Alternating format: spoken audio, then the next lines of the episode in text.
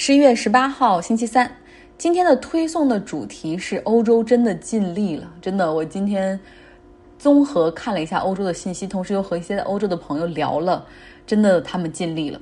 我们都知道，欧洲目前正在经历疫情的第二波袭击，不仅感染人数很多，住院人数也不少。比如说，法国目前就已经有三点三五万人在 ICU 的病床上了。那在过去二十四小时，有一千二百一十七人因为 COVID-19 丧生，不由得让很多人想起哈，这一个多世纪前的西班牙大流感，当时很多人就是死于冬季的第二波侵袭。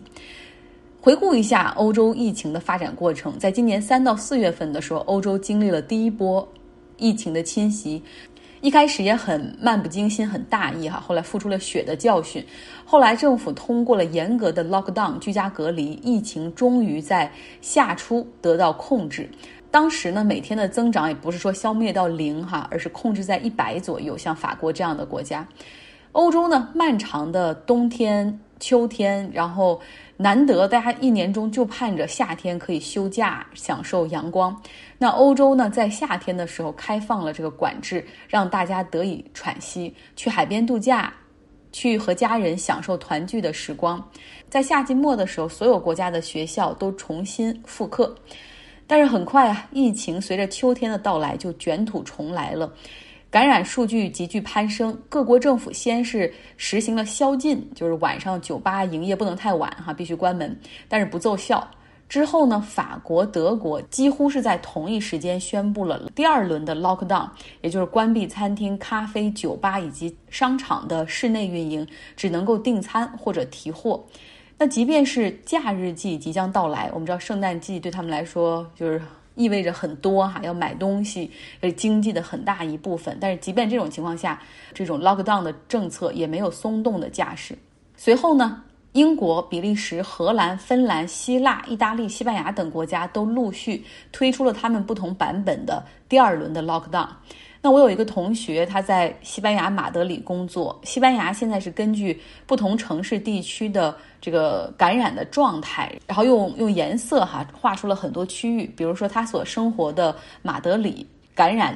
严重程度就是红色地区，他们现在已经不能够允许，就是去其他地区，呃，探亲访友或者旅行出差，甚至可能在十二月份的圣诞节，他也不可能回家去看安达卢西亚老家的父母，也不可能跟他们团聚了。那么英国的朋友，他，告诉我说，周末真的无处可去，只能在家待着，顶多叫个外卖上门。去超市买东西也是一次性要买好多哈，要尽量避免出门。那我在爱尔兰都柏林的同事告诉我说，现在街上所有的店铺都是关门的。他有一天出去放风散步，你知道爱尔兰现在在这个北大西洋的那个冬天是非常难熬的哈，就是刮风下雨又很冷。他说有有一天出门散步放风，赶上下雨，又湿又冷，想找个地方喝杯热咖啡，结果都没有堂食，最后只能大家拿着这个咖啡继续在雨中散步。他回到家以后说：“我这是图什么？以后不出门了。”在希腊。政府要求只有在必要的情况下你才可以出门，然后同时给出了六个必要的类别，比如说必须要出去上班，啊，比如说送孩子，呃，出门遛狗或者锻炼身体或者买东西哈。每个人要出门之前必须先给用手机先给政府的这个信箱发个短信，相当于上报一下，然后短信会自动回复一个编号。你真的是要这样做，因为走在路上很可能警察会拦下来查手机里的短信哈，看你有没有汇报。其实。就是希望大家能够尽量在家。德国政府用他们独特的幽默感做了个视频，德国人的幽默，大家也可以来我的微信公众号“张奥同学”上面去感受一下。一个老人对着镜头哈，然后说：“哎，回看二零二零年那个 COVID-19 的冬天，当时我只有二十二岁，这个国家面临着严峻的命运，前景如何要看我们年轻人怎么做。”我们这一代人做了我们该做的一切，挽救了国家和人民。镜头一转，他究竟做了什么呢？然后这镜头一转，就回到了二零二零年，他二十二岁的时候，就是那个冬天，他什么都没做，就是在家躺着看电视啊。这也是欧洲政府集体向大家传递的信息，就是 “Stay home, save life”，居家在家待着吧，然后这样能够拯救生命，降低病毒的传播。疫情这么严重的情况下，欧洲人还是在努力做到一点，就是要保证学校正常运转。因为学生们已经在家大半年了，不论是学习还是身心，其实都受到了很大的影响。而且他们在家的话，其实父母也没有办法安心工作。比如说像我在意大利哈，我的姑姑他们一家人不是住在北方的伦巴第地区，那边的学校努力的在维持着运营。像我外甥所在的班级和球队，有同学就家人确定感染之后，然后马上这个学生也开始停课在家，并且通知学校和他密切接触过的孩子开始在家隔离上网课，七天之后去检测 COVID-19，然后。如果没问题的话，就回去复课。所以你看，基本上是不会因为班级里一两个特例而大范围的停课，因为保证学校开放太重要了。欧洲大范围的 lockdown 得益于政府在各个层面，不论是国家层面、欧盟层面，或者你看邻国的政府、市政府层面，都在传递同样的信息，就是这个疫情不容小视，我们必须共同努力。那同时呢？Lockdown 虽然影响商业，但是国家也都在想办法提供各种各样的补贴。像德国，他们就减免了个人所得税，非常的 generous。同时，他们向小企业提供帮助，包括他们对那些文化行业相关的 freelancer，比如说自由职业者，有的是艺术家、画家、舞蹈家、演员。然后，只要你去那个网站上去提交信息，证明你的职业现在因为这个疫情受到了影响，哈，因为这些。地方都，比如说展览啊，什么都取消了。德国政府会为他们提供五千到一万五千欧元的补助，就是虽然说没有办法帮助一个人呃就度过四五个月的时间，但是真的聊胜于无。相反，我们看看美国怎么做的，它缺少联邦层面集中有效的政策，大家只能各自为战，就为自己的利益出发。商业不能停啊，因为很多人的就业要在这儿呢。餐饮、酒吧、商场，很多地方的电影院也都在营业，而且也没有说要求必须戴口罩。那一关灯，谁知道戴不戴口罩，对吧？那很多州甚至也不强制要求戴口罩。学校到如今很多州都没有复课，不是不想，而是风险真的太大了。有的州的州长，像像加州、华盛顿州啊，都在呼吁大家感恩节哪儿都不要去，尤其不要去外州。如果旅行回来之后需要自我隔离，而有一些州呢？比如南达科塔州，他们的州长则告诉大家说：“我相信和支持人民的选择。”他还做了一个广告，放在福克斯电视台，呼吁外州人感恩节来我们达科州玩吧。你能看到很多就是，就是那种自相矛盾的信息哈。最近感染非常严重的中西部地区，像密西根州的州长，他就已经紧急宣布启动第二轮的 lockdown。关闭学校，就是关闭已经复课的学校，中小学和大学都关闭。关闭酒吧和餐厅的室内就餐，还有以及商场的室内购物。哈，如果不是不必要的外出，请待在家中。结果怎么样？第二天，白宫的特朗普的疫情顾问在 Twitter 上发文说：“密西根州的人民，请站起来对付暴政，不想要太多的 lockdown，对不对？找你们的州长算账吧。我们联邦可没有这样的要求。”所以大家看到了吗？就是对抗疫情有这样非常不统一的信息，对于很多百姓来说，真的，你一方面在跟自己的，就是我想出去玩，我想看朋友，我待着好无聊，就是你一般有这样的私心，然后同时你面对着这样就是差异很大的信息，有很多人可能就会选择相信对于自己行为更有利的那些。好了，昨天不是埋下了一个引子吗？给大家讲一讲网络刷单和赌博洗钱。网络赌博其实就变相的把境外的赌博在境内给就是灰色的合法化了，因为他们的服务器全部都是设在海外的平台，IP 也都是境外的，实际控制人也都在海外。那网络下注，然后其实有点神不知鬼不觉的感觉。赌客怎么充值呢？他们大多是通过国内的一些支付平台，比如说支付宝。但支付宝说，我也没有监管的这种责任呢，因为看起来好像就是买衣服的一个链接，我也不可能每一单都去调查。假如说扫码哈支付这些单又会怎么入账呢？会洗白成合法的呢？那就是通过刷单和空包物流。整个互联网上，赌博已经侵入到了从搜索引擎、社交直播平台。到手机应用流量获客，还有就是电商平台和支付渠道，有意无意的成为了洗白赌资链条上的一环。如果大家还记得的话，在今年九月份，百度有一个主管销售的副总裁，然后和他手下七个人被警方带走了。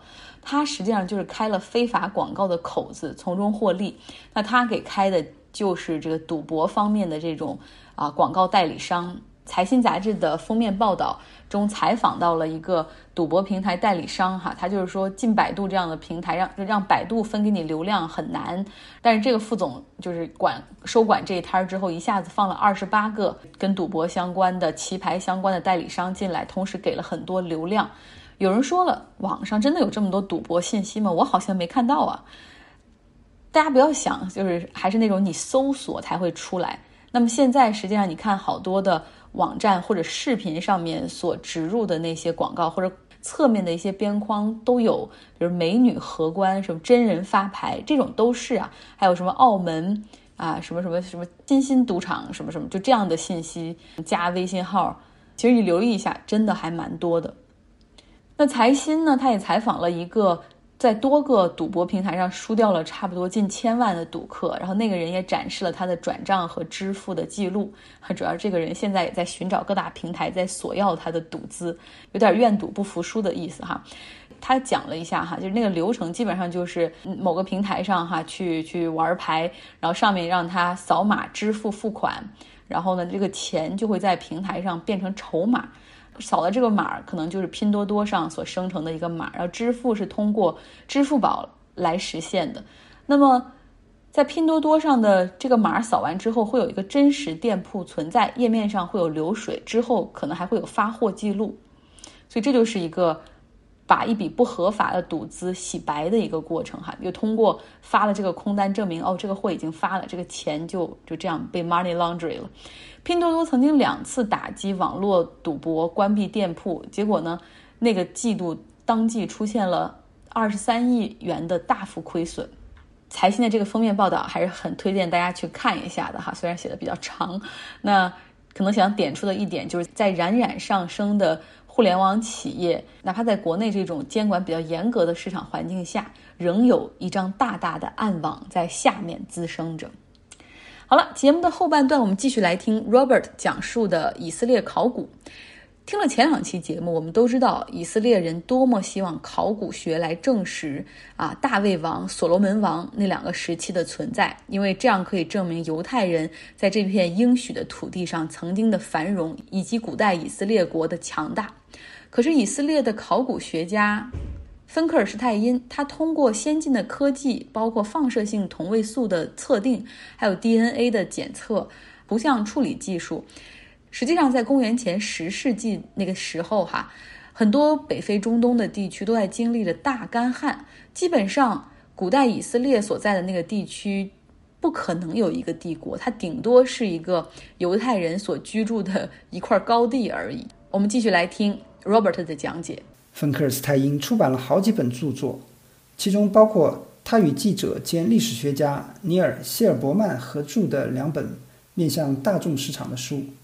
在这些书中，他认为不应该从圣经故事所描述的事件，而应该从他们所写成的时期来理解圣经。那个时期大约始于公元前七二二年，当时强大的北方以色列王国落入亚述，只剩下他南部的小邻国犹大。当亚述人占领以色列时，大批难民开始涌入犹大，仅仅几年时间。耶路撒冷的人口就从一千人增加到一万二千人。芬克尔斯泰因和谢尔伯曼在二零零一年出版的《圣经出土》一书中写道：“这种大规模移民呼唤着形成一种共同的身份认同，由对过去黄金时代的梦想所支撑，不论这个黄金时代是真实的还是想象出来的。那时，他们的祖先安全地定居在明确界定的领土上。”享受着神许诺的永恒的和平与繁荣。建立身份认同这项工作主要落在约西亚身上，他是大卫的直系后裔，在公元前七世纪统治着犹大。在圣经中，约西亚被描述为最圣洁的国王，所以芬克尔斯泰因认为，圣经的核心部分是在他那个时代创作的，试图通过改写他的祖先摩西、约书亚和大卫的故事，赋予他的神圣统治的合法性。《时代周刊》在对圣经出土的书评中称赞其大胆的想象力和严谨的研究，但并非所有人都同意。威廉·德福，耶路撒冷奥尔布莱特考古研究所的负责人，在《圣经考古学评论》中就撰文批评。有一次，德福指责芬克尔斯泰因推行后犹太复国主义，芬克尔斯泰因感到被冒犯了。近几十年来，后犹太复国主义在学术界蔓延开来，它所引发的争论不可避免地回到了圣经上。特别是在圣经学者的两个对立阵营，即最高纲领主义者和最低纲领主义者之间的争论。最高纲领主义者将圣经视为一切都可以证实的史实，而最低纲领主义者则将其视为虚构，是一个近乎神话的叙述，应该放在纯文学的框架里去理解。对最低纲领主义者来说，大卫可能是虚构人物。刻着他名字的铭文很可能是伪造的。以色列历史学家什洛摩·桑德在2012年的一次采访中称赞芬克尔斯泰因的作品，说：“就像我们不能通过莎士比亚的戏剧《朱利叶斯·凯撒》学习古罗马历史一样，圣经也不能教会我们历史事实。”芬克尔斯泰因反对后犹太复国主义以及最低纲领主义。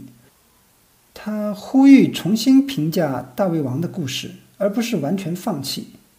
与德福一样，他将旧约《生命记》的大部分历史追溯到公元前八和公元前七世纪，使其更接近所描述的事件。其实，最低纲领主义者并没有激怒他，而是最高纲领主义者激怒了他。他认为，拘泥于圣经的字面理解不仅是错误的。而且实际上贬低了圣经作者。他说：“只有当你批判性的阅读圣经，你才能理解这些作者们的天才。”他特别鄙视那些声称已经找到了证明圣经记载的考古学证据的学者，其中之一是耶路撒冷希伯来大学考古研究所所长约瑟夫·加芬克尔。内容越来越精彩了哈！明天 Robert 会给大家来介绍考古学内关于古代以色列帝国的论战，也就是说，考古学家们也会互相撕哦。今天的节目就是这样，大家要来我的微信公号张我同学来看传的这个视频哈，德国政府发布的疫情防疫公益广告。